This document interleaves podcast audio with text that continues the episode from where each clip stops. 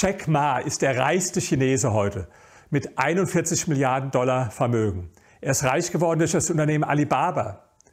Viele kennen vielleicht Alibaba nicht so gut wie Emerson. Dabei ist Alibaba in gewisser Weise sogar erfolgreicher als Emerson. Von den Wachstumsraten, in manchen Jahren auch von dem Nettogewinn.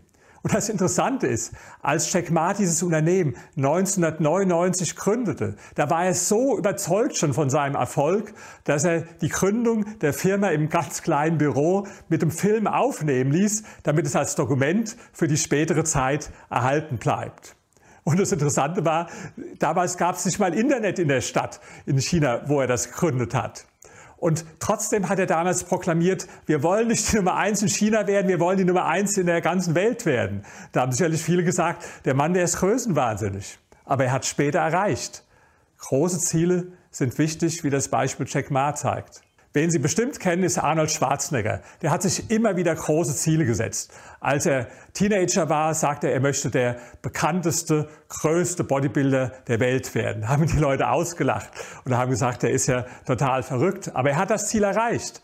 Er ist insgesamt siebenmal Mr. Olympia geworden. Und als er das Ziel erreicht hat, hat er sich das nächste Ziel gesetzt. Er hat gesagt, er möchte einer der bestbezahlten äh, Action-Darsteller in Hollywood werden. Und er hat auch dieses Ziel erreicht. Allein mit dem Film Twins hat er über 30 Millionen Dollar verdient und war damals wirklich einer der bestbezahlten Schauspieler, obwohl ihm alle vorher gesagt haben, die Idee ist verrückt, du hast einen Körper, den will man heute nicht mehr sehen. Herkules in den 50er Jahren ist längst vorbei. Du hast einen Akzent, der ist schrecklich und du hast einen Namen, den kann keiner aussprechen. Und sowieso ist noch nie eigentlich ein Europäer in Hollywood so berühmt geworden. Hat ihn alles nicht gestört. Er hat sich dieses Ziel gesetzt, er hat das Ziel erreicht. Und danach hat er sich dann das Ziel gesetzt, er wollte in die Politik gehen.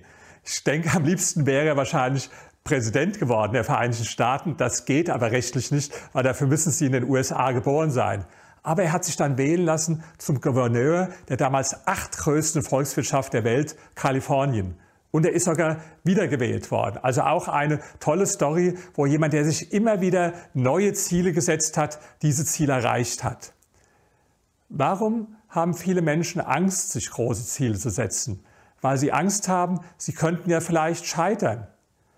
Aber wenn sie gar nicht erst versuchen, dann sind sie ja schon gescheitert. Und im Übrigen ist es auch gar nicht schlimm, wenn man manchmal scheitert. Im Gegenteil. Ich behaupte, der Mensch, der nie scheitert im Leben, der ist ein absoluter Loser für mich. Das klingt jetzt vielleicht paradox, aber es ist wirklich so. Weil es zeigt ja nur, dass er sich nie wirklich große Ziele gesetzt hat. Das ist so ähnlich wie im Studio, wenn Sie Gewichtstraining machen. Ja? Wenn Sie jetzt zum Beispiel 60 Kilo auf der Flachbank locker schaffen und nehmen immer nur 60 Kilo, ja, dann werden Sie natürlich nie scheitern, aber Sie werden auch nie wachsen. Sie müssen dann schon mal mehr auflegen, vielleicht mal 80 Kilo oder vielleicht auch mal 90 Kilo und es dann versuchen. Ja, und dann wird es so sein, dass sie es alleine nicht hochkriegen, dass vielleicht der Trainingspartner irgendwie noch mithelfen muss. Aber sie werden nie erkennen, wo ihre Grenzen sind, wenn sie sich nicht große Ziele setzen. Und die größte Gefahr für die meisten Menschen ist nicht, dass sie zu große Ziele sich setzen und daran scheitern, sondern dass sie sich zu kleine Ziele setzen und diese Ziele dann erreichen.